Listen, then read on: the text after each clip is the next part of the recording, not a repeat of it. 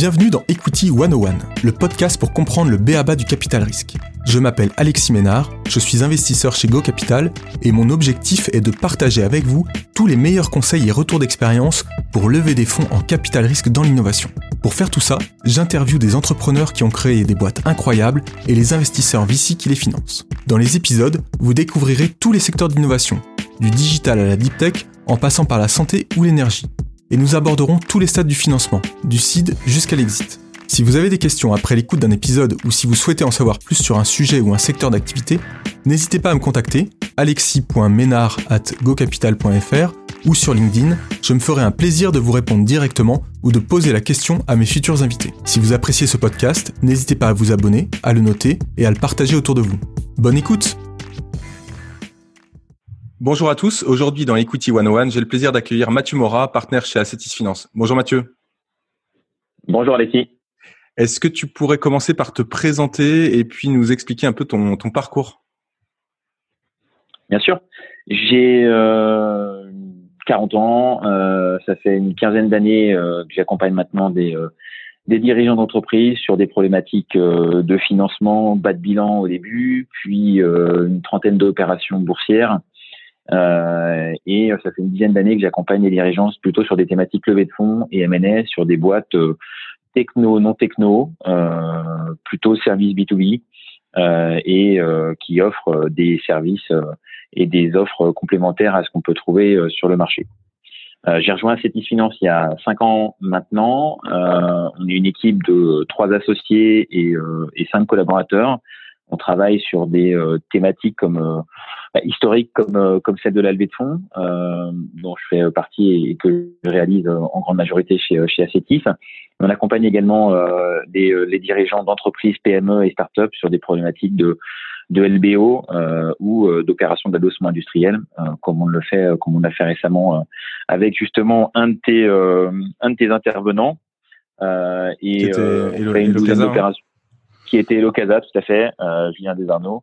Euh, on fait une grosse douzaine d'opérations par an chez, euh, chez Acetis.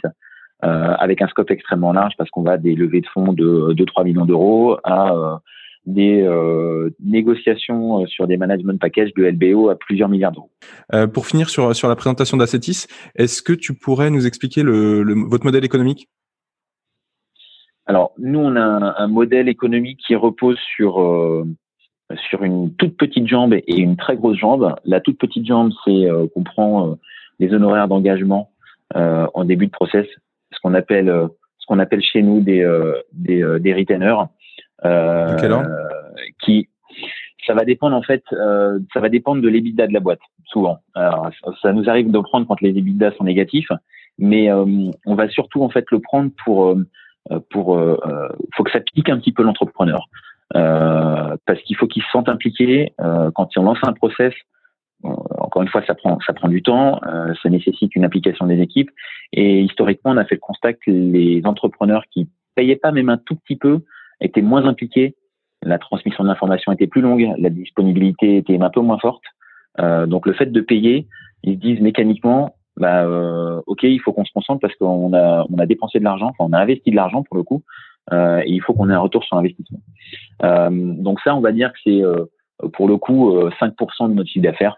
le reste à 95%, c'est du succès qui est un pourcentage en fait des fonds des fonds levés et ou cédés en fonction de la typologie de l'opération sur laquelle on est susceptible d'intervenir. Et si on prend et ce pourcentage Ouais, si on prend par exemple une levée, j'en sais rien, moi tu fais une levée de 3 millions d'euros, c'est quelle ordre d'idée le, pourcentage sans, sans aller dans le On va prendre entre on va prendre entre 5 et 6. D'accord. Ça va dépendre un petit peu de la, de la complexité de l'opération. Euh, et puis après, ça va dépendre aussi de la typologie de la table de capitalisation pré-opération. si on a déjà des investisseurs financiers euh, qui veulent remettre, euh, on va mécaniquement pas prendre euh, un taux de 5% ou de 6%, mais on va prendre un taux inférieur. Très bien, très bien. Mais grosso modo, on est sur ces ordres de grandeur-là. Et, et, tu vois, sur une opération de 3 millions, on va prendre 10 000 euros de retainer et 150 000 euros de, de success fee. Euh, tu vois bien que euh, on est entre 5 et 6 de 5 et 6% on va dire de chiffre d'affaires garanti et le reste c'est un alignement parfait avec euh, avec l'entrepreneur dans le cadre du, de, de, la réussite de l'opération. Ok, super clair. Euh, je voudrais qu'on aille un, un, peu plus en détail. Enfin, maintenant qu'on se focalise sur la sur la partie levée de fonds. Euh, Toi, tu, tu vous accompagnez principalement des boîtes qui sont euh, à quel stade de, de, de maturité? C'est quoi? C'est de l'amorçage? C'est du de la série A? C'est c'est quelle taille de deal un peu pour pour dimensionner euh, votre zone d'intervention on, on, va être euh, alors on va plutôt parler en termes de taille d'opération plus que de maturité de plus que de maturité de société. Euh, et je te donnerai quelques quelques contre-exemples euh, parce qu'il y en a forcément systématiquement. Mais en gros, on va intervenir sur des euh, des tailles d'opération au-delà de 2 millions d'euros. D'accord. en termes de levée de fonds, jusqu'à jusqu'à sur des levées, on va dire 15-25. Alors, ça fait peut-être le lien avec avec le besoin de l'entrepreneur. Pourquoi pourquoi pourquoi l'entrepreneur il, a, il, aurait besoin d'un lever dans les opérations Pourquoi il a besoin d'un lever dans les opérations que vous, vous faites? Euh, c'est quoi les sujets? C'est des gains de temps, du, du euh, de l'efficacité? C'est quel, quel, est le quel est le déclencheur de, de, de, tes clients pour aller chercher, pour aller pour aller vous solliciter? Alors il y a il y a plusieurs éléments de réponse. Euh, le premier élément de réponse, euh, c'est que en termes de typologie d'opération chez nous, euh, on réfléchit, euh, je pense un peu en dehors des, un peu en dehors du, du, du canevas traditionnel de, de la levée de fonds qui est sur les VC, en tout cas, euh, full equity. Euh, après, tout dépend de la typologie des actions, mais en tout cas, ça va être un deal 100% equity. Ouais, la quasi-totalité de nos opérations sont un mélange aussi bien d'equity que euh, d'obligations convertibles, ou de dette mezzanine, ou de dette privée, ou de dette bancaire. Donc, on va, dans le cadre des deals qu'on accompagne ou des dirigeants qu'on accompagne, systématiquement réfléchir. bien évidemment, l'equity permet de consolider les fonds propres et permet à la société d'avoir une, souplesse financière accrue, mais euh, on va quand même réfléchir un peu en dehors des cases et, euh, essayer de faire des opérations qui sont souvent des opérations, qu'on va dire, un peu structurées. Après, de, manière un petit peu plus large, euh, qu'est-ce que va chercher un, un dirigeant euh, dans une banque d'affaires C'est effectivement du temps, des ressources euh, qu'il n'a pas nécessairement en interne, parce que euh, une levée de fonds un dirigeant, euh, si tout va bien, il va en faire euh, une, deux, allez, peut-être trois dans sa vie, quoi. Puis après, il va la vendre, il va vendre sa boîte. Euh, alors que nous, euh, ben, on l'a dit tout à l'heure, on fait une douzaine d'opérations par an. moi, j'ai dû faire au total une, cinquantaine d'opérations, une cinquantaine d'opérations sur sur les, les 10-15 dernières années. donc, on a l'expérience pour nous, et cette expérience, ça va lui permettre de gagner du temps mmh avec les ressources qu'on met à sa disposition, de structurer un discours euh, qui est pas nécessairement un discours euh, euh, qui est clair à la base. et là, je vais un peu rentrer dans la dans la secret sauce des des, des levées, mais on, on parle on parle beaucoup d'equity story chez nous. En, en, tant que en tant que banque d'affaires, l'equity story, c'est quoi? C'est comment on va raconter l'histoire de la société pour la vendre aux investisseurs. Euh, et pour euh, donc vendre la société, vendre sa stratégie, vendre sa vision, et vendre aussi euh, le montant levé qu'on va chercher et euh, l'utilisation des fonds. Euh, ça nous arrive de temps en temps d'avoir une espèce de d'asymétrie entre où est la société, l'argent qu'elle veut lever et le projet de développement et l'utilisation des fonds. Mmh Je m'explique, on a déjà levé pour une société qui avait un super beau projet, la boîte était en pleine croissance. C'était, euh, elle tournait très bien. Et le dirigeant est venu nous voir en nous disant bon bah écoute c'est pas compliqué. Moi euh, ce business là il tourne. Maintenant je veux lever 5 euh, millions d'euros pour développer une nouvelle offre. L'offre from scratch, zéro euro de chiffre d'affaires. Elle est en cours de, elle est en cours de développement. On lui a dit écoute, on voit très bien où tu veux aller. On voit, on voit très bien la trajectoire que tu veux prendre avec cette nouvelle offre. Mais les investisseurs n'investiront pas sur ton nouveau projet, alors que tu as un projet historique qui fonctionne super bien, sur lequel tu es en mesure de montrer des, des, euh, des, euh, des KPIs, sur lequel tu es en mesure de montrer des, euh, des, une traction commerciale, sur lequel tu es en mesure de montrer un des succès commerciaux. Mm-hmm. Donc, tu sais quoi? On va lever sur la thèse de ton business historique et il y a une partie des fonds qu'on va lever qui, pour le coup, a posteriori, servira euh, au, financement de ton nouveau projet. Euh, et en travaillant cette equity story-là, euh, de cette façon-là, on a réussi à lever. Alors que si on s'était positionné sur le, l'equity story vendue par l'entrepreneur quand on l'a rencontré, on aurait un taux de succès, je, en tout cas, on aurait une probabilité de succès, je pense, beaucoup plus faible. Euh, et ça, c'est normal, c'est inhérent en fait au, c'est inhérent à vous, investisseurs. Euh, vous préférez vous appuyer sur du tangible pour faire vos investissements euh, que de miser et de faire tapis all-in mm-hmm. sur sur un entrepreneur qui a une idée sur un PowerPoint. Donc finalement, c'est ce que tu travailles en premier, là, ce que tu es en train de m'expliquer, c'est la cohérence euh, du projet de financement euh, par rapport par rapport au profil de la société, au profil du CEO, c'est ça, des, des, des fondateurs, j'imagine, de l'équipe dirigeante? Exactement. Euh, et c'est de travailler cette cohérence. Oui. Vas-y, je t'en prie. C'est exactement ça. C'est que pour être de l'autre côté de la barrière, ce que tu recherches, ou en tout cas ce sur quoi toi en tant en tant qu'investisseur tu es tu, es, es très regardant, c'est est-ce qu'il y a une adéquation entre euh, la société aujourd'hui, euh, le projet qui m'est vendu et la capacité du manager ou du management que j'ai en face pour mener à bien ce projet? Euh, donc notre travail consiste à mettre les entrepreneurs dans les meilleures dispositions pour que les investisseurs, après le premier meeting, se disent je vois très bien où est la boîte, je vois très bien où elle veut aller, et c'est super parce que je pense qu'on a la bonne équipe aujourd'hui pour mener à bien et aller du point A à un point B. Et donc là, ce, euh, travail de effectivement ça. Ce travail de cohérence et de, de consistance avec l'entrepreneur, euh, j'imagine que ça amène le, travail que tu que vous pouvez faire de formalisation euh, autour de la doc, euh, de la documentation. J'imagine que ça fait partie des, des, premiers points que vous travaillez avec les entrepreneurs. Exactement.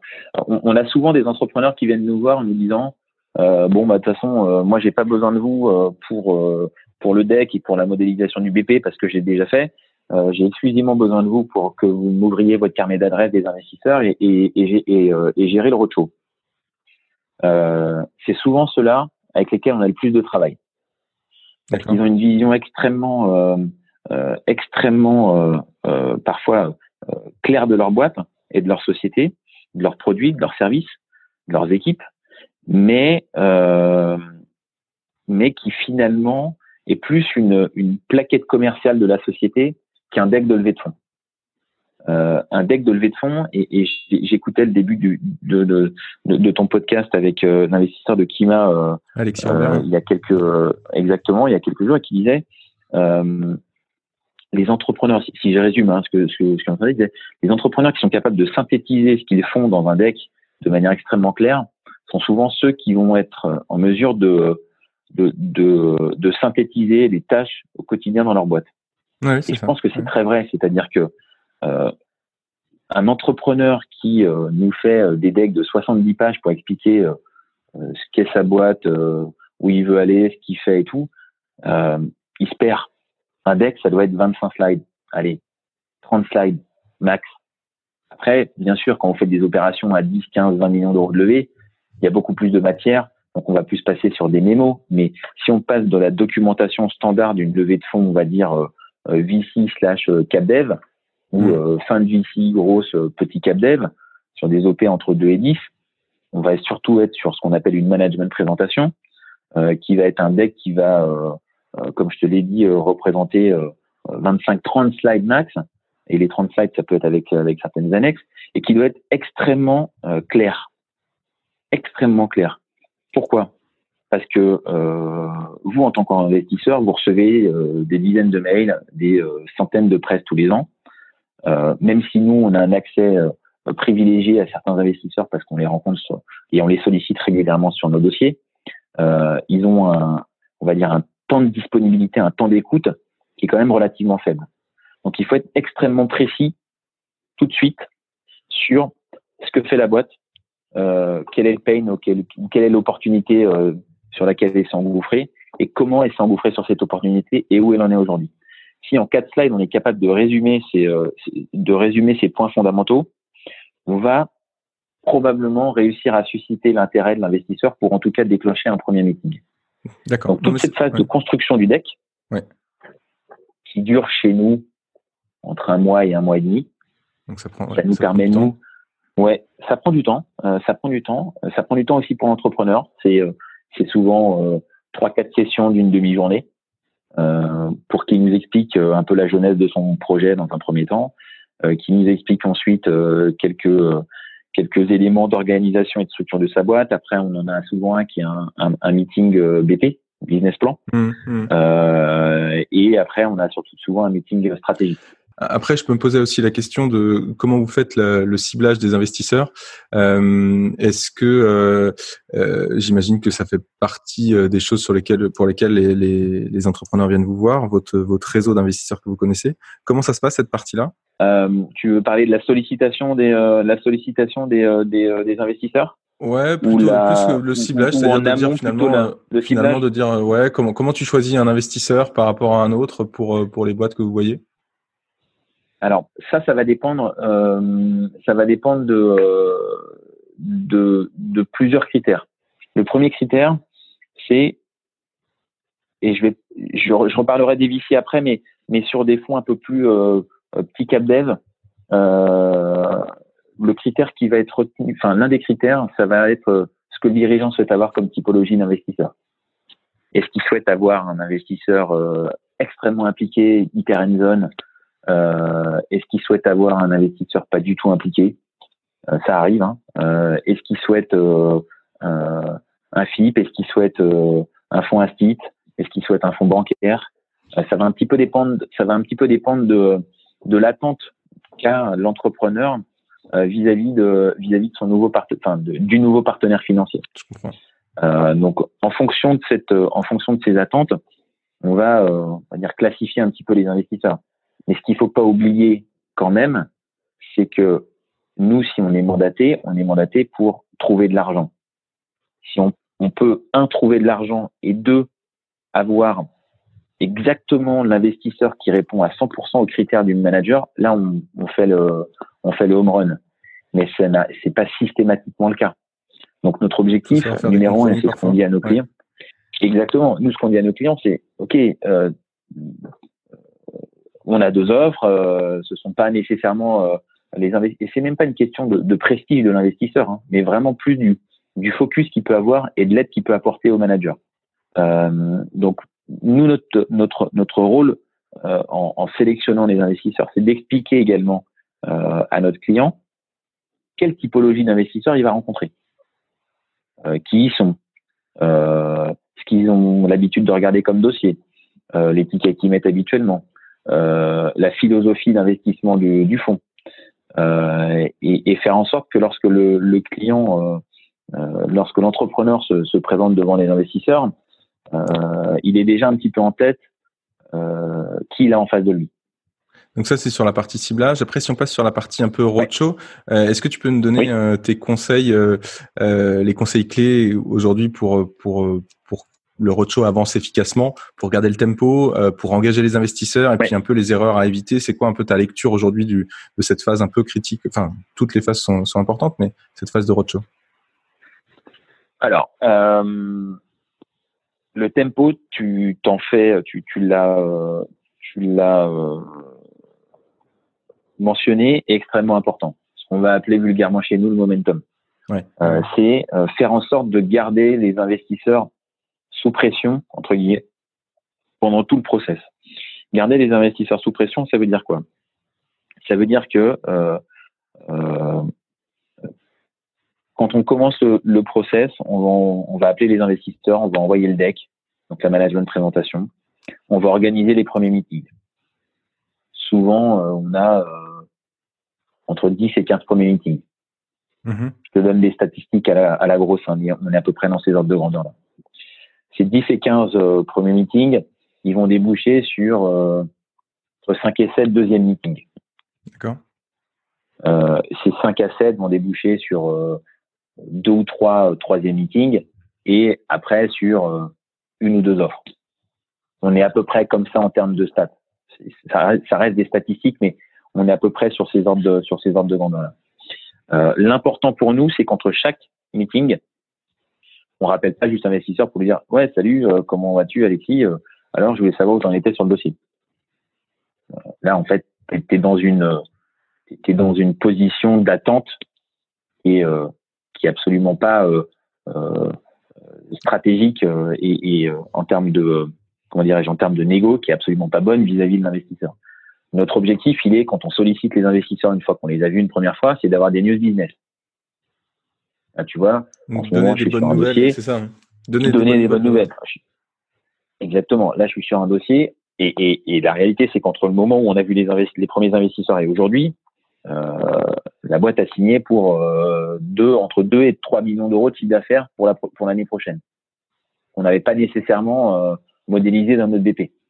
Donc, forcément, s'il y a un intérêt de l'investisseur après le premier meeting, il ne pourra être que conforté par les news business qui seront apportés au fil de l'eau. Bien sûr. Ça peut être des news business, ça peut être euh, parfois ça arrive des news réglementaires, euh, ça peut être euh, des recrutements clés, mais mais ce fameux momentum, ce fameux tempo dont tu parles, il est clé pour faire en sorte d'aboutir à faire en sorte d'aboutir à, à, une offre dans un process, dans, dans un timing qui est relativement court.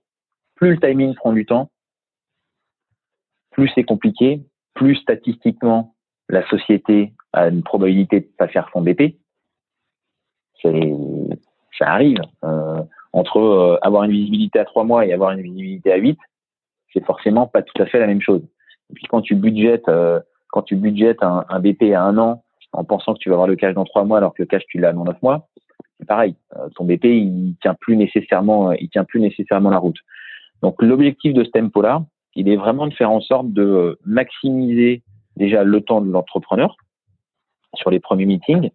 Euh, euh, entre chaque meeting, tu as des Q&A, hein. c'est-à-dire que l'investisseur va envoyer une liste de questions. Euh, j'ai besoin de mieux comprendre le mapping concurrentiel, j'ai besoin de mieux comprendre ton go-to-market, comment tu vas aller cibler tes clients. j'ai besoin d'avoir une meilleure compréhension sur la taille de ton marché, la profondeur de ton marché. Euh, donc, euh, est-ce que tu peux nous envoyer tels éléments? Donc, mhm. nous, on va travailler à cette, on va travailler sur ces sur ces éléments-là. Euh, mais il n'y a rien de mieux que des bonnes news business pendant un process. Et je Ou à contrario, qu'est-ce qui se passe quand tu n'as pas de bonnes news business? Comment tu fais quand tu n'as pas de bonnes news business à, annoncer? Bah, tu rames. tu, tu, tu rames. Non, mais c'est euh, oui, ça, arrive. Ça, ça nous arrive pas euh, sur tous nos dossiers, euh, heureusement, mais ça arrive. Il y a toujours des, explications. et, et c'est pas parce que tu es en retard que les, fondamentaux de la boîte ne sont pas sains et ne sont pas bons. mais on fait beaucoup de pédagogie vis-à-vis des, investisseurs. tu on peut pas. déjà, on cache rien donc, euh, et ça c'est clé dans la et ça c'est clé dans la dans la relation que l'entrepreneur et que nous nous avons avec les investisseurs, c'est que euh, on n'est pas là pour que les mecs découvrent après avoir signé la LOI en audit alors qu'ils doivent absolument investir qu'il y a un truc qui va pas dans la boîte alors qu'on le savait depuis six mois. Mmh, mmh. donc cette transparence, elle est, elle est... bah, la transparence, elle est clé parce que je suppose que toi, tu serais extrêmement euh, désagréablement surpris euh, euh, de d'étudier une boîte, de faire une offre, et puis de rentrer en audit et, de te rendre compte qu'en fait, bah, il a perdu ses trois principaux clients une semaine avant ou deux semaines avant. Et ouais, je te confirme, ça, ça m'est arrivé une fois et c'est extra. il y a peu de chances que tu que tu que tu closes hein, dans ces cas-là, malheureusement. donc... mais, mais, mais pour nous c'est ça, c'est clé, c'est de créer le lien de confiance. Donc ça arrive d'être en retard sur le BP, euh, quand tu es en retard sur le BP, euh, bah, euh, tu prends ton courage à deux mains, tu vas voir les investisseurs et tu leur expliques pourquoi tu es en retard sur ton BP. Et puis, euh, tu t'en perds, ça arrive. Euh, et t'en as d'autres qui comprennent, et t'en as d'autres qui croient toujours à la boîte. Le, vrai sujet, c'est c'est quand tu c'est quand tu annonces euh, successivement pendant le process, pendant le process plusieurs plusieurs décalages de BP.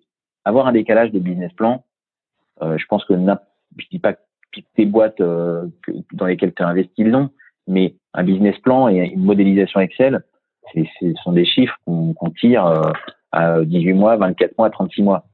Euh, on sait bien qu'une boîte, euh, c'est pas des chiffres. Une boîte, c'est des hommes, c'est c'est un, ce qu'on appelle un product market fit. C'est tout un tas de choses qui font que tu n'arriveras jamais à modéliser l'évolution d'un business dans, dans, un modèle Excel. Euh, donc, euh, donc voilà, il suffit, il s'agit d'être pédagogique euh, et d'être surtout honnête vis-à-vis des investisseurs avec lesquels on est en train de discuter. Donc cette phase de roadshow, euh, garder le momentum, euh, transparence et création du lien avec les investisseurs, hein, si, si, je récapitule en, en quelques mots. Ouais. Euh, oui.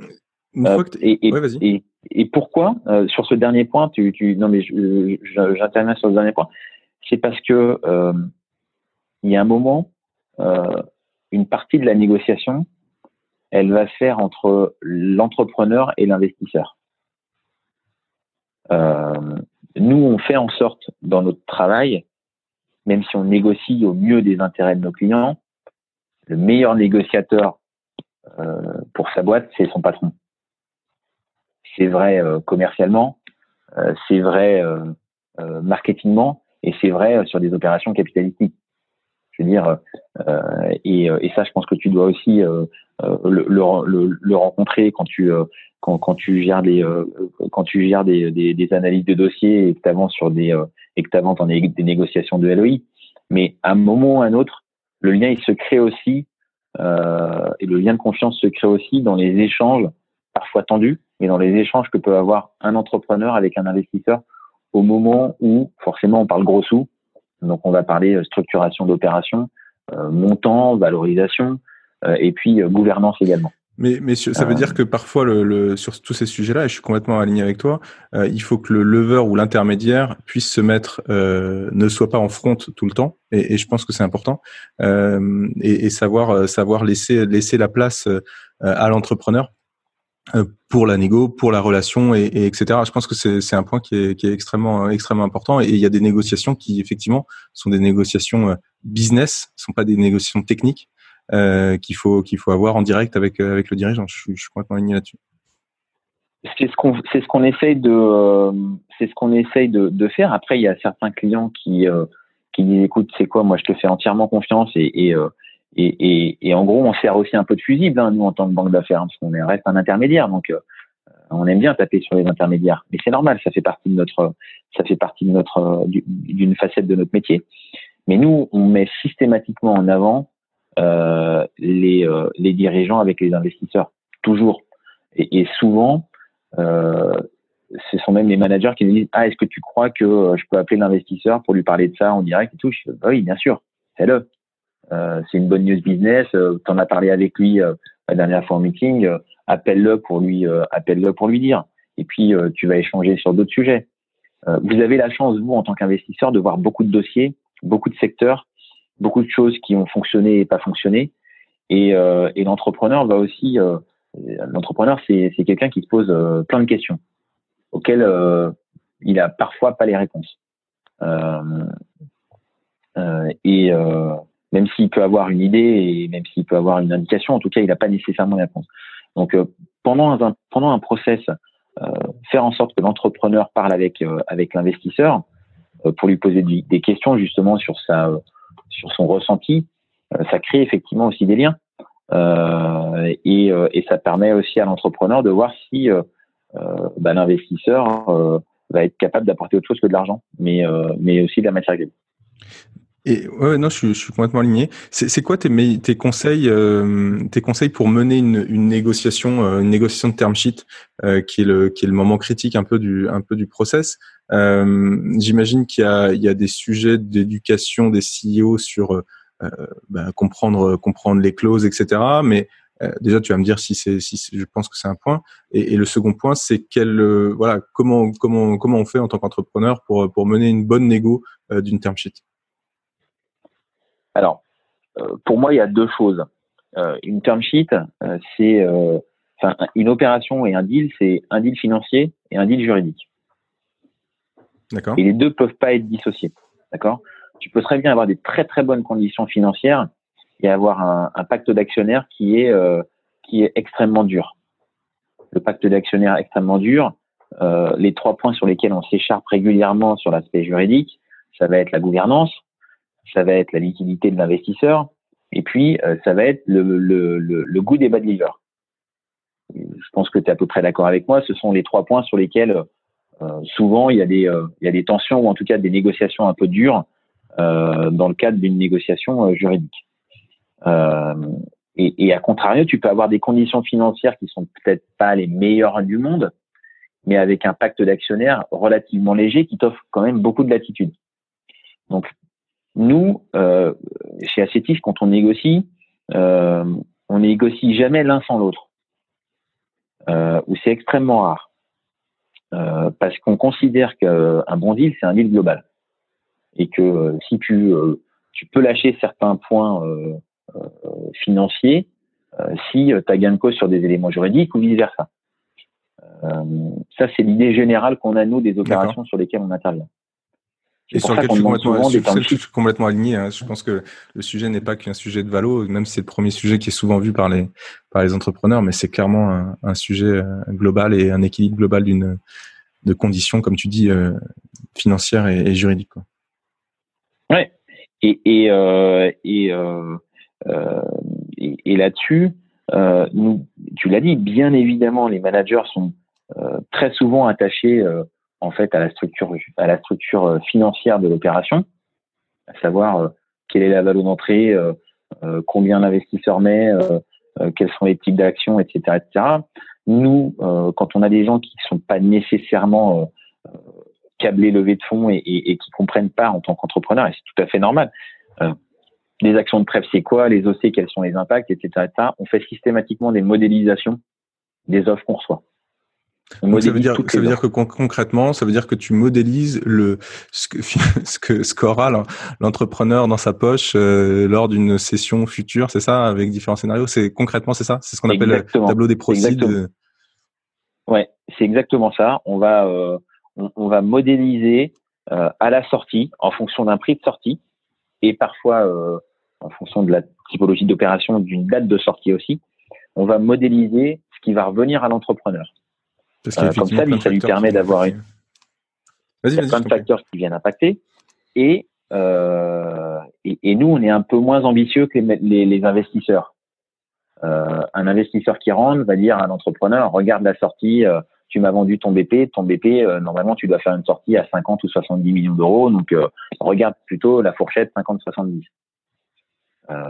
La réalité, il y a encore une étude d'un de nos confrères qui est sortie, euh, tu dois avoir 80% ou 85% des, des, opérations, des, des, des, opérations, des exits M&A Tech en France qui sont faites en dessous de 50 millions mm, mm. sur les 30 euh, derniers mois.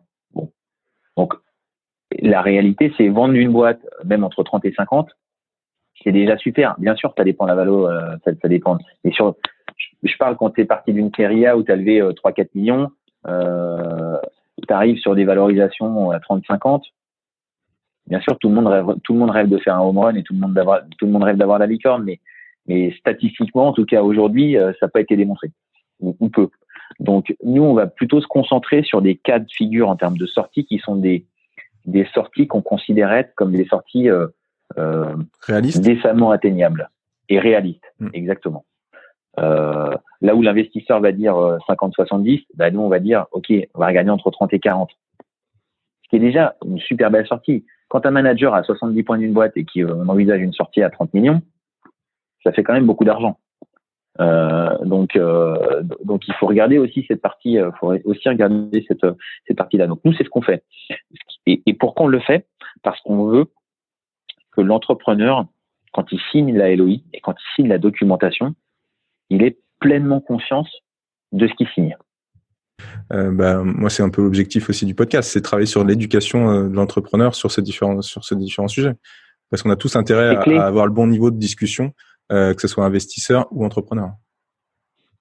C'est clé pour l'entrepreneur de comprendre la proposition qui lui est faite. Et, et, et, et, et là, je vais un peu aller contre les investisseurs, mais par un œil extérieur. C'est normal qu'un investisseur, quand il propose et quand il fait une offre, il va défendre son offre et il va expliquer son offre euh, d'un d'un biais qui est celui d'un investisseur qui souhaite faire le meilleur deal possible, en tout cas le deal le plus équilibré possible pour lui. Mais l'entrepreneur euh, doit prendre le temps de euh, solliciter des conseils pour bien comprendre ce dans quoi il s'engage. Euh, et ça, ça fait également partie de notre métier dans les dans les process. On modélise, nous, toutes les offres, même une offre qui n'est pas une bonne offre, entre guillemets, euh, on la modélise. Et, on, et, ça permet à l'entrepreneur de se projeter Et ça permet aussi vis-à-vis ensuite derrière des investisseurs de pouvoir négocier et de pouvoir voir les impacts que peuvent avoir les, les, euh, les, éléments de, négociation quand on fait bouger quelques curseurs. Donc ça nous facilite aussi la tâche dans les relations qu'on a avec les investisseurs, parce qu'à partir du moment où l'offre est modélisée et que la modélisation convient à tout le monde, après on peut faire bouger les curseurs, le prix, le montant investi, la typologie des actions, euh, les, les éventuelles rétrocessions de surperformance. Voilà, on est capable après derrière de, de, de packager le de packager le deal et en bien toute, évidemment, en toute connaissance de cause. Quoi. Ouais. En toute connaissance de cause. Et quand on est souvent d'accord sur la partie euh, financière, euh, on attaque la partie juridique. En tout cas, ça se fait concomitamment. Très clair. Euh, pour voilà. finir sur, sur un peu sur le sujet, euh, com comment tu fais pour choisir, quel conseil tu donnes aux entrepreneurs pour choisir un, un leveur de fonds? Un bon leveur de fonds Ouais, non mais il y en a plein des bons. Hein. Euh, ouais, mais c'est quoi les, on a les conseils Comment on fait? Parce que moi j'ai déjà vu, enfin je vais te donner mon, mon avis perso, c'est que euh, moi j'ai déjà vu des dossiers sur lesquels le lever il te il te il te il te flingue le enfin la levée. Donc euh, si, si, tu dois donner deux trois conseils oui, aux entrepreneurs pour choisir un bon lever, c'est quoi? Bah, C'est quelqu'un qui ne doit pas perdre de vue que l'objectif final c'est quand même d'avoir une opération. Je veux dire, tu peux vouloir défendre les intérêts euh, coûte que coûte de ton client. Euh, si ça va au détriment de la réalisation du deal, c'est qu'en fait, euh, avoir une posture euh, jusqu'au boutiste, c'est souvent pas la meilleure des, euh, c'est souvent pas la meilleure des stratégies. En tout cas, c'est pas celle que, que, que j'utilise, et c'est pas celle qu'on utilise chez, c'est pas celle qu'on utilise chez Acetis.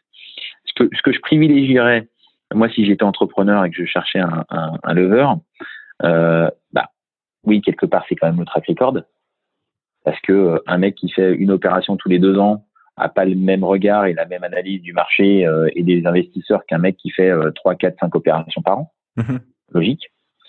Euh, un mec qui peut éventuellement, ou un lever qui peut éventuellement avoir un track record euh, dans l'écosystème dans lequel euh, l'entrepreneur intervient. Pourquoi? Parce que ça veut dire qu'il a déjà fait des opérations et donc qu'il est capable de comprendre plus vite, plus facilement et de mieux présenter la société. On parlait du gain de temps tout à l'heure en, en, début de en début de podcast, donc ça, ça revient à ça. Hein. Euh, Quelqu'un qui connaît un secteur sera beaucoup plus agile et beaucoup plus rapide à, à, préparer la documentation parce que tu vas éviter de passer par toute la phase de, de, de, de compréhension de l'écosystème et du euh, et, et, du business. Euh, et puis euh, et puis après et puis après mec avec qui tu as envie de travailler quoi. Parce qu'encore une fois tu vas passer tu vas passer 4, 5, 6, 7 mois euh, main dans la main avec euh, avec la banque d'affaires ou avec le lever, euh, et il faut que il faut que ça se passe bien. C'est une ouais, relation de confiance ouais. qui se crée. Ouais, non, je suis, d'accord. Donc, Donc, finalement, euh... si on peut récapituler, c'est euh, une, une, bonne due diligence de, de, de du lever, euh, une expertise oui. sur les sujets qui, qui, qui, que tu veux traiter, et puis un fit, un fit humain qui est, qui est vrai dans tout, dans tout deal. Hein. Euh, mmh. Ok, non mais c'est super intéressant. Euh, on, on, va on va s'arrêter là parce que on a déjà dit plein de choses euh, su, super intéressantes, oui. super riches. Pour finir, je voulais je voulais savoir si tu écoutais des podcasts et si oui, tu recommandes euh, qu'est-ce que tu recommandes? Alors, euh, tu veux dire des podcasts au sens large sur ouais, sur au sens large, ouais. Ou sur, sur, même sur sur dans ta vie perso, sur je sais pas. Est-ce que tu écoutes des podcasts déjà? Pas beaucoup, euh, pas beaucoup. Je te cache pas que euh, on a on a on a un rythme assez euh, assez chargé et que même dans les transports, enfin qui pour le coup euh, c'est là-dedans que j'écoute les tiens, hein. donc euh, ça me permet d'avoir un peu de ça me permet de couper un peu. Mais euh, mais on a des entrepreneurs qui pour le coup se lèvent tôt et nous sollicitent très tôt aussi.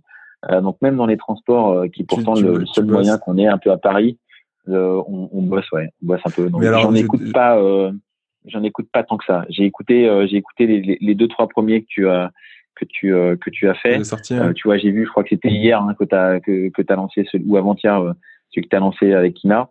Yes. Je, il est il est dans ma il est dans ma to do, mais mais j'en écoute pas tant que ça. Comment on fait pour te contacter Sur mon mail, sur le site d'Acetis ou sur mon téléphone. Et ton mail, tu peux, tu le donner ou pas? Ouais, je peux, bien sûr. Ouais. C'est Mathieu, M-A-2-T-H-I-E-U, alexis.mora, M-O-R-A, acetis.com. Super. Bah écoute, un grand merci euh, On essaye d'être réactif. Merci, merci. Un grand, un grand merci à pour l'échange. Et j'étais vraiment ravi de cette discussion et puis bah, je te souhaite vraiment le meilleur pour la suite et, pour, pour Acetis.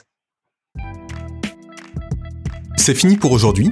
N'hésitez pas à me partager toutes vos questions et les sujets que vous souhaitez aborder dans les prochains épisodes. Pour me contacter, c'est super simple. Soit par mail, alexis.ménard.gocapital.fr ou via LinkedIn. Vous pouvez également retrouver mes coordonnées dans le résumé de l'épisode. Si vous avez apprécié cet épisode et voulez me soutenir, le plus efficace est de s'abonner et de me mettre plein d'étoiles dans votre appli podcast favorite. Merci et à très vite